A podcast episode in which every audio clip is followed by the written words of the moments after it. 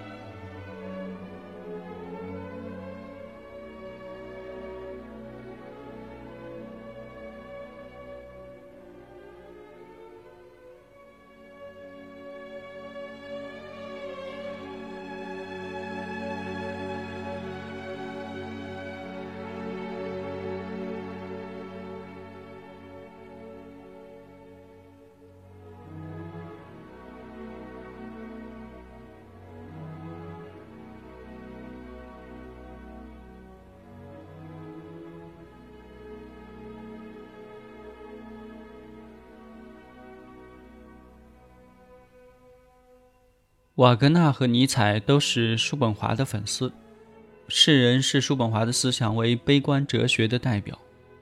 在叔本华眼里，欲望得不到满足就痛苦，欲望得到满足就空虚，所以人生就像钟摆一样，在痛苦和空虚之间不停地来回。人只有摒弃欲望，方能得到救赎。尼采和瓦格纳对此都深有同感。尼采二十一岁时血气方刚，读了叔本华作为意志和表象的世界之后，仿佛参透了喜怒哀乐的无常。瓦格纳四十岁时开始接触这本书，在经历多次被捕和逃亡险境后，他们对这本书自然有自己的看法和高见。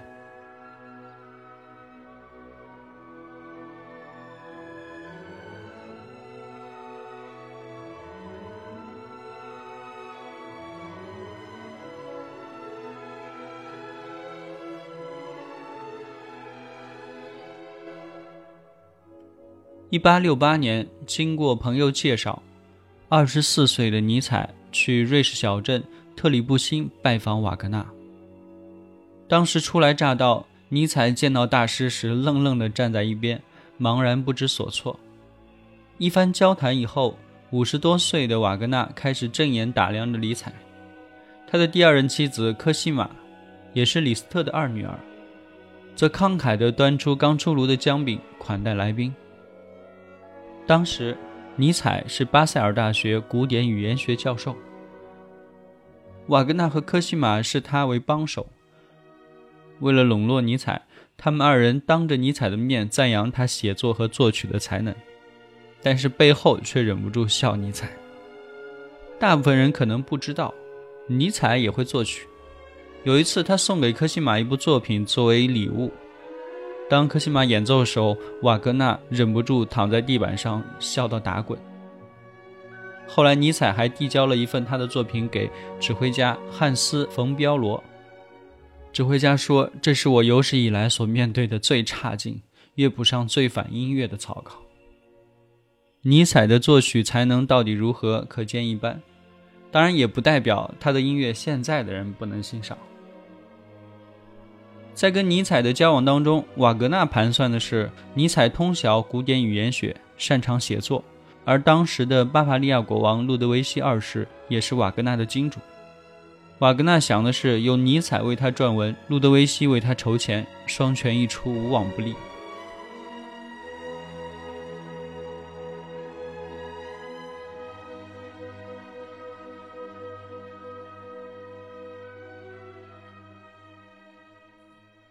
在和瓦格纳相识三年之后，尼采写出了《悲剧的诞生》。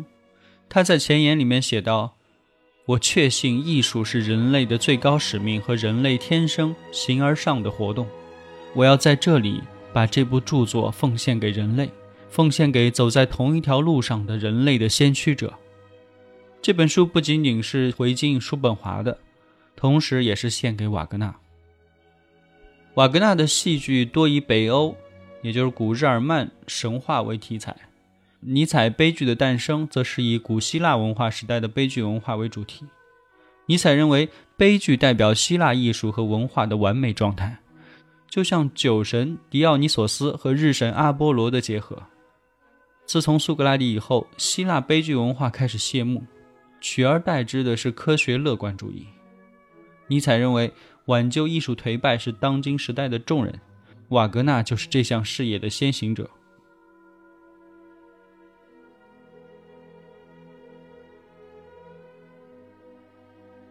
然而，随着交往渐深，尼采察觉瓦格纳并非良师益友。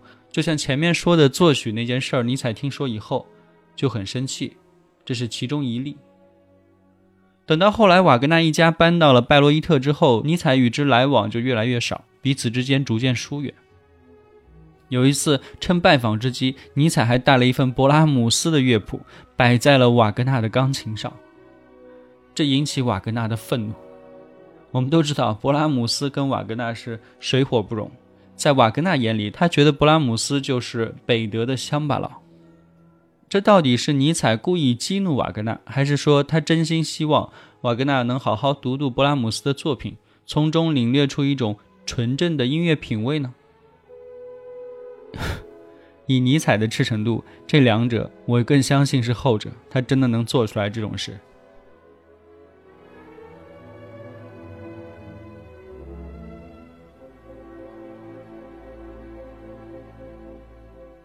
一八七六年八月，尼采来到拜罗伊特参加瓦格纳《尼伯龙根》的指环首演。歌剧院当天挤满了达官显贵、文苑名流，一派所谓贵气繁荣的景象。尼采觉得当时的场面弥漫着德国文化的沙文主义。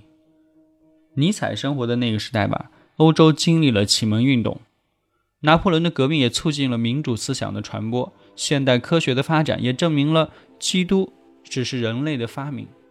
尼采经常宣讲没有真理，或者说永恒的轮回。作为一个敏锐的文化批判者，在当时他注定是一个特立独行的思想者。他无法认可瓦格纳与新权贵们同流合污，他也不想成为具有帝国主义思想的德国人。尼采过惯了闲云野鹤的生活，显然这种结交名流富贵并不符合他的本性。在那样的场面里，他显得明显的水土不服和格格不入。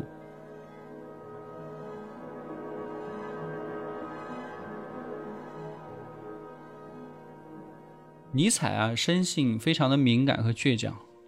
如果他发现自己被捉弄了，那他一定会还击的。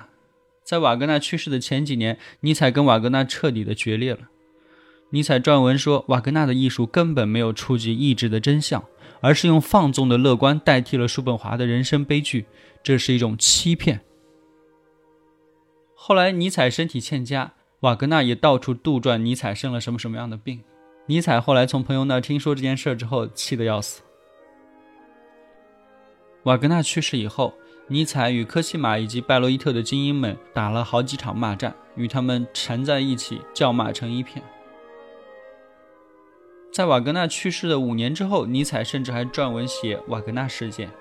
他在书中写道：“瓦格纳的艺术毒入骨髓，病入膏肓，坏人无数。”他歌剧中痉挛的激情、亢奋的情绪、刺激的佐料，都是腐败之物。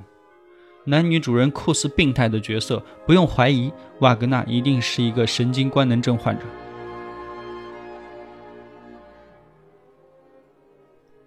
不过，尼采讨伐归讨伐，人还是很诚实的。一八八一年，尼采住在热那亚，当时他非常醉心于比才的《卡门》。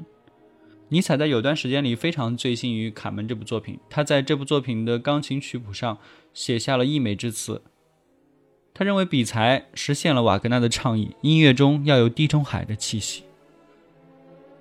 他在给卡尔福克斯的信中写道：“对我来说，瓦格纳要比比才有才干千倍。”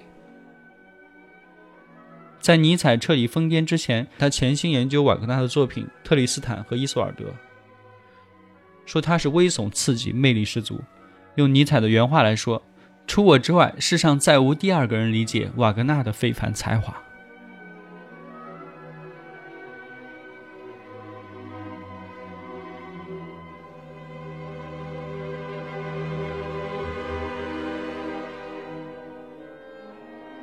最爱。最恨还最理解，这就是这两位相差三十多岁的跨行大师之间忘年交的故事。节目的最后，我们来欣赏一部瓦格纳著名的歌剧《特里斯坦与伊索尔德》的前奏曲。这部作品具有划时代的意义。整部作品中，瓦格纳一扫往日歌剧风气，以一种罕见的自由和直率，尽情地使用了一系列斑斓的管弦乐色彩、丰富的和声以及复调。作品中的第一段和弦，人们称之为特里斯坦和弦，在脱离了传统调性的基础上，引入了另一种不和谐的和弦。这种作曲方式意义重大而非凡，对后世很多作曲家，比如说马勒，比如说理查德·施特劳斯，比如说阿诺德·勋伯格，还有本杰明·布里顿，还甚至还有德彪西、拉威尔，包括斯特拉文斯基等等，他们都曾在这部作品中取得过灵感。您可以抽空去欣赏一整部完整的歌剧，我们下期再会。